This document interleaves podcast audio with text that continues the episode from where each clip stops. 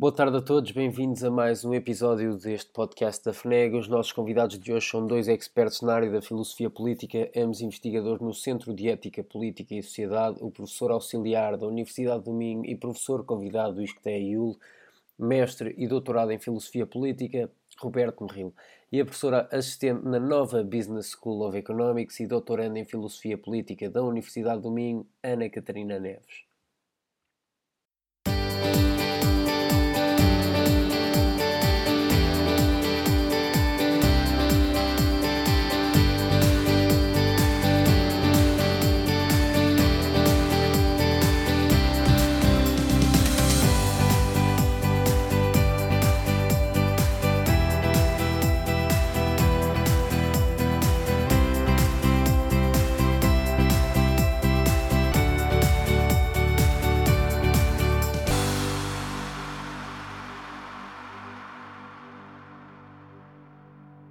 Professor, a primeira pergunta é direcionada para si, professor Roberto Merril.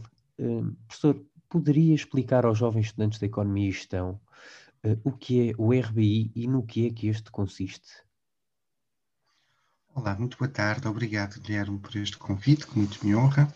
O rendimento básico incondicional é uma prestação distribuída pelo Estado a todos os cidadãos e residentes legais uh, de uma nação e, e consiste numa prestação que é mensal, que deve ser de um valor suficientemente elevado para a pessoa ter o que se chama uma vida digna, ou seja, deveria estar mais ou menos ao nível do limiar da pobreza, e, e, é distribuído de maneira incondicional, ou seja, independentemente dos recursos, independentemente da vontade de trabalhar de, das pessoas, e, e é distribuído também individualmente.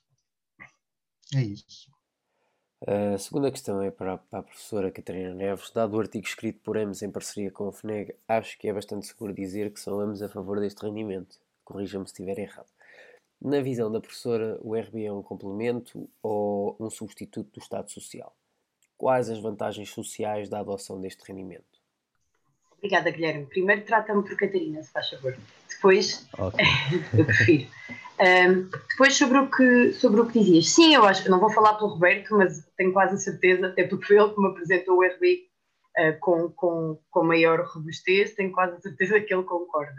Mas sim, claro, claro que sim, considero que o RBI seria importante de ser implementado. Um, sobre a pergunta que tu, que tu fazes sobre, sobre ser um substituto ou não do Estado Social, essa seria uma conversa que talvez possamos ter com mais, com mais uh, detalhe.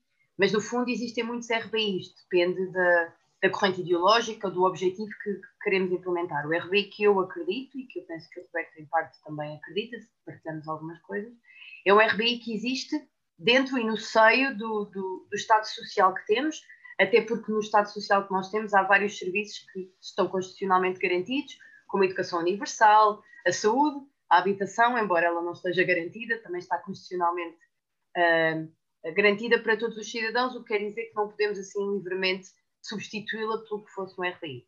Para dizer, portanto, o RBI que eu acredito é o RBI que existe no seio do Estado Social, não sei se complemento, mas como uma política adicional do Estado Social uh, que possa apoiar os cidadãos e empoderar os cidadãos. Agora, para responder também à tua última questão, quais é são os benefícios que podemos ter do RBI? Existem vários um, um, primeiro, ou aquele talvez que pode ser mais importante para, para muitos contextos e para o português em particular, é o RBI para combater a pobreza. Em Portugal a taxa de pobreza está perto dos 17, 18%, não sei os números agora ao certo para este ano, com certeza vão aumentar com, com o Covid-19, e o RBI pode ser uma ferramenta extremamente eficaz e eficiente de, de mitigar situações de pobreza. Um, por outro lado, pode ser uma ferramenta de, de, empoderar, de empoderar os, os, cidadãos no sentido de aumentar o, o, seu poder de negociação, nomeadamente os trabalhadores, de nos permitir dizer que não a determinados trabalhos, a trabalhos que consideramos indignos ou que não nos satisfazem de todo e que, portanto, se tivéssemos o RBI, podíamos decidir não, não os aceitar e escolher, escolher outros. Por isso, nesse sentido, aumenta o nosso poder negocial, dá-nos mais liberdade para decidir o que fazer com a nossa vida.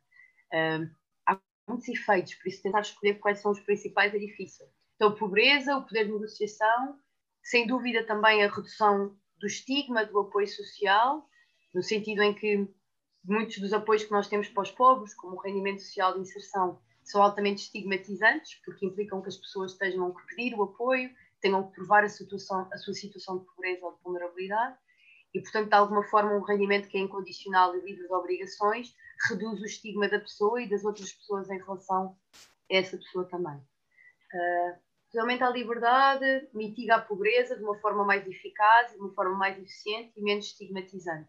Eu acho que esses são três dos principais efeitos, mas talvez o Roberto possa lembrar-se de mais alguns que queira adicionar. Não, concordo, acho que são esses, sim. Ok, ok. Uh, então, passando agora para a seguinte pergunta, é uma pergunta direcionada para ambos. No caso da adoção do RBI, seria um rendimento geral, alto disponível para todos, ou um rendimento que ao início estaria mais alocado para alguns? Esta, esta questão acho que o professor acabou por responder um bocadinho no início, mas uh, será que poderia uh, esclarecer e aprofundar ligeiramente mais uh, o que pretendia disto. E, e, para complementar esta questão também é, é, o RBI estaria disponível para maiores de 18 e, e imigrantes também. E por fim, quais seriam os requisitos para ter direito a este rendimento? Sim, os requisitos é nenhum é simplesmente ser cidadão ou então residente legal. E e, bom, talvez ser maior de idade, mas há modelos que propõem também um rendimento, embora de um valor eh, menos elevado para os menores de idade. Aliás, nós já temos vários países em que têm, tiveram e ainda têm alguns políticas de cheques bebés, que, que é uma forma de rendimento incondicional para, para os menores. Um, depois, qual é que eram as outras perguntas? a outra questão, a professora acabou por, eh, por abranger aqui um bocadinho de todas. Era se o rendimento estaria disponível para todos ou estaria mais alocado para alguns, se estaria disponível para maiores de 18 anos e imigrantes, Sim. e quais seriam os requisitos para ter, direito a este, para ter direito a este rendimento. Estas eram as questões, o professor eh, respondeu à última, inicialmente. Eh, acabou por tocar aqui também um pouco no ponto do, da disponibilidade para maiores de 18, mas e imigrantes eh, também ter, teriam direito a este rendimento? O rendimento estaria, era, era para toda a gente, correto? É, como, é, é, como o rendimento social de inserção, no fundo, ou seja, os imigrantes também têm direito ao rendimento social de inserção, se forem imigrantes uh, legais. Portanto, não há grandes diferenças diferenças. A grande diferença com o rendimento social de inserção é que é incondicional e logo eh, não, é, não é necessário estar desempregado para recebê-lo. As pessoas que trabalham também o recebem. Ok, obrigado, professor. Catarina, não sei se, se gostaria de complementar com alguma coisa. Eu só queria acrescentar que, que sim, concordo, mas queria acrescentar que é o, o ponto inicial que tu disseste sobre a ideia de dar logo a toda a gente ou se começávamos por dar a só algumas pessoas, é um ponto interessante. Mas é mais um ponto instrumental do que um ponto de princípio. Vá. Como, como o professor Roberto estava a dizer, na sua ideia, na sua gênese, é incondicional e é universal, é para toda a gente. Mas existem experiências que, que estão a ser feitas de RBI que começam por, por, dar dinheiro a alguns segmentos da população. Por exemplo, uh, imaginem que queríamos começar uma experiência de RBI em Portugal, se calhar podíamos pensar em ir para regiões específicas ou para ir para um segmento da população mais pobre.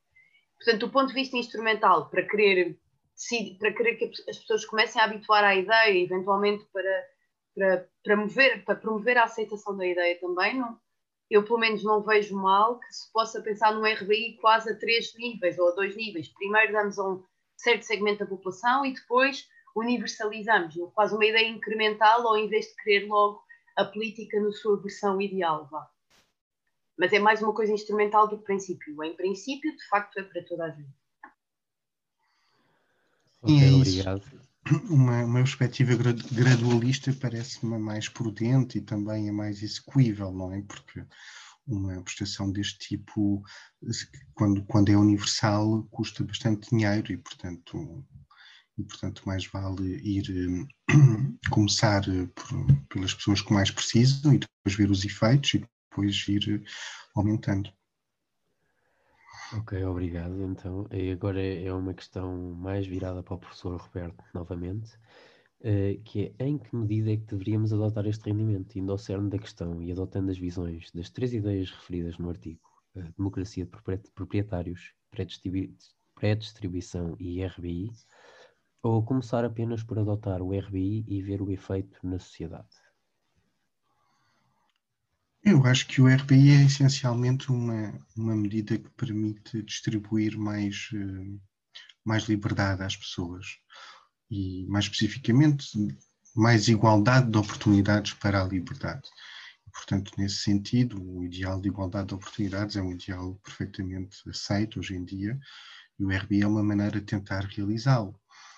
Portanto, essa é a justificação última que eu vejo para nós implementarmos esta ideia, porque, porque as políticas públicas que nós temos para que são próximas desta ideia, no fundo, um, não permitem dar mais liberdade às pessoas, ou seja, mantêm políticas como o RSI, mantêm as pessoas no que se chama da armadilha do desemprego, a armadilha da pobreza, e, portanto, não permitem melhorar os, ou seja, o potencial de vida dessas pessoas da maneira esperada. E eu julgo que o RBI poderia, poderia permitir realizar esse ideal mais facilmente.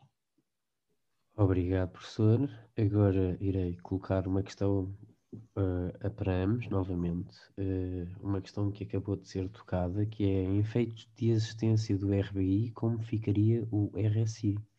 Ou seja, em efeitos de existência do rendimento básico incondicional, como é que ficaria o rendimento social de inserção? Continuar-se a fornecer os rendimentos de inserção social e deixar-se de fornecer, uh, continuar-se a fornecer rendimentos de inserção social e, e deixar-se de fornecer o RBI ou uh, os dois acabam por estar não relacionados? Catarina, queres responder? Claro. Um, olha, eu acho que o bom princípio é, é, neste tipo de coisa é um bocadinho difícil nós darmos uma resposta de estes rendimentos ou estes subsídios ou estas políticas vão acabar em, em, e por oposição vamos ter só o rendimento básico incondicional. Claro que em princípio eu diria que se tivermos o RBI não precisaríamos do, do, do RSI, mas eu acho que o que é importante neste, neste caso e quando, uh, quando se estiver a pensar sobre a implementação de um RBI e o que fazer a outras políticas é garantir que ninguém fica pior ou seja, quem estiver a pensar no sistema deve garantir que as pessoas que recebem o RSI, se receberem o RBI, não ficam pior do que estavam quando recebiam o RSI. Primeiro, porque são as pessoas mais vulneráveis da sociedade, as pessoas mais vulneráveis da sociedade, e seria certamente injusto e, e penoso para elas deixarem de ficarem numa situação pior por causa do RBI. E depois, porque de facto não faz sentido substituirmos uma política por outra e a maioria das pessoas ficar numa situação pior.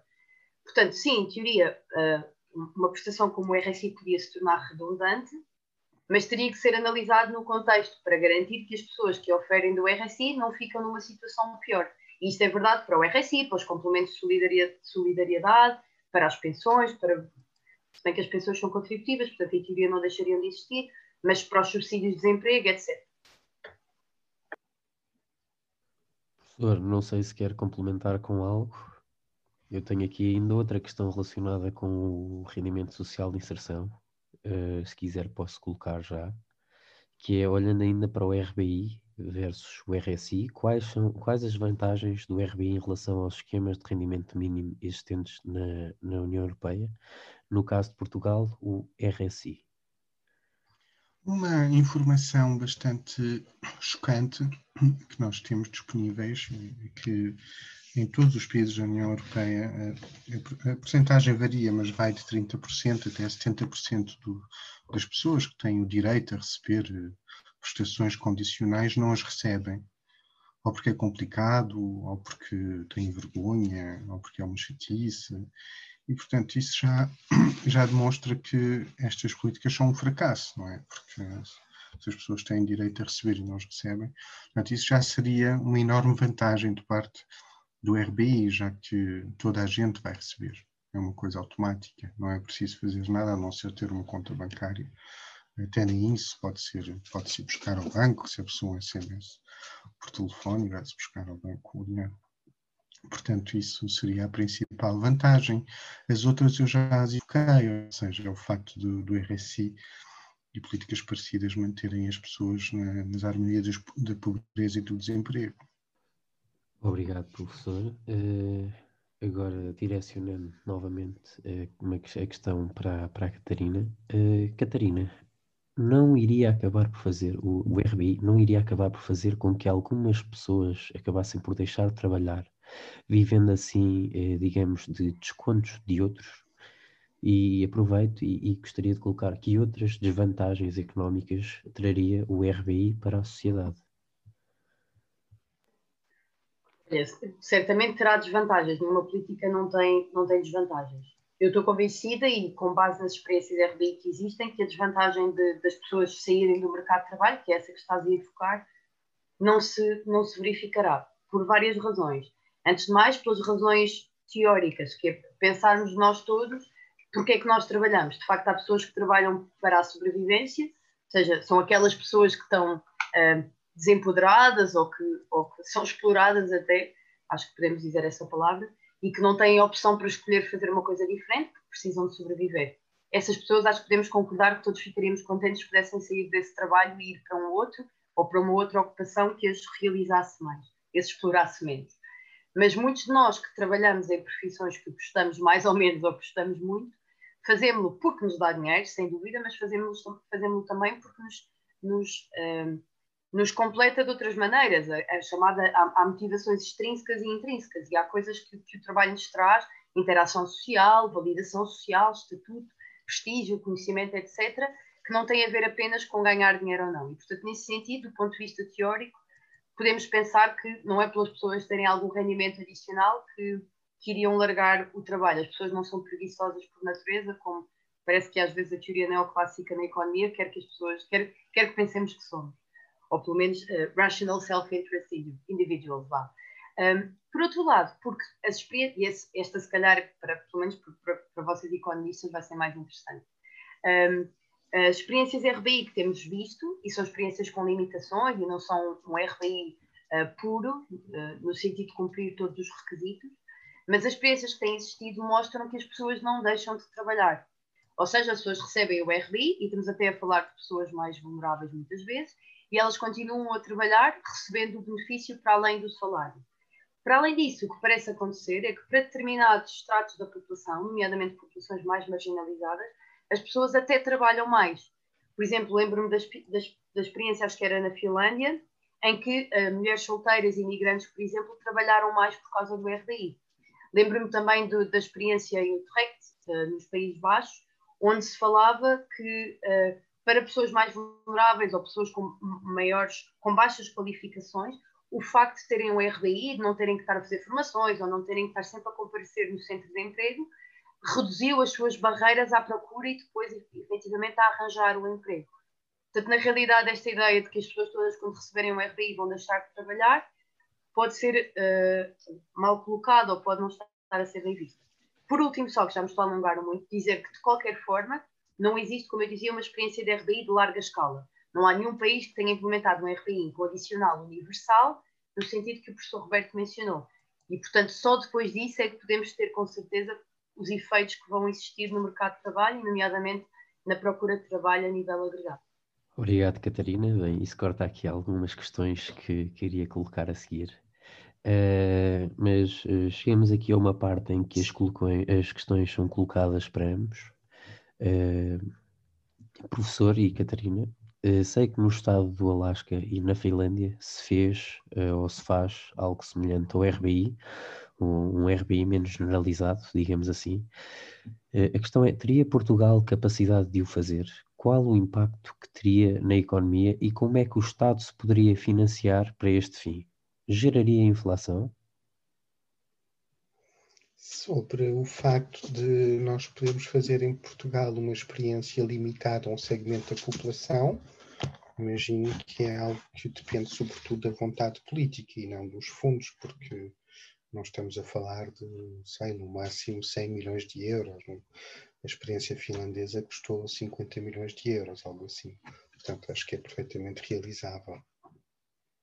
Sobre a inflação, talvez a Catarina possa responder.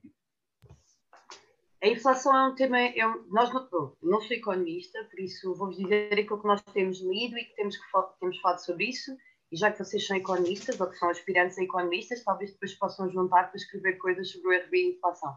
Mas um, do, do, que existe de, das experiências, aparentemente os receios sobre a inflação são mais ou menos.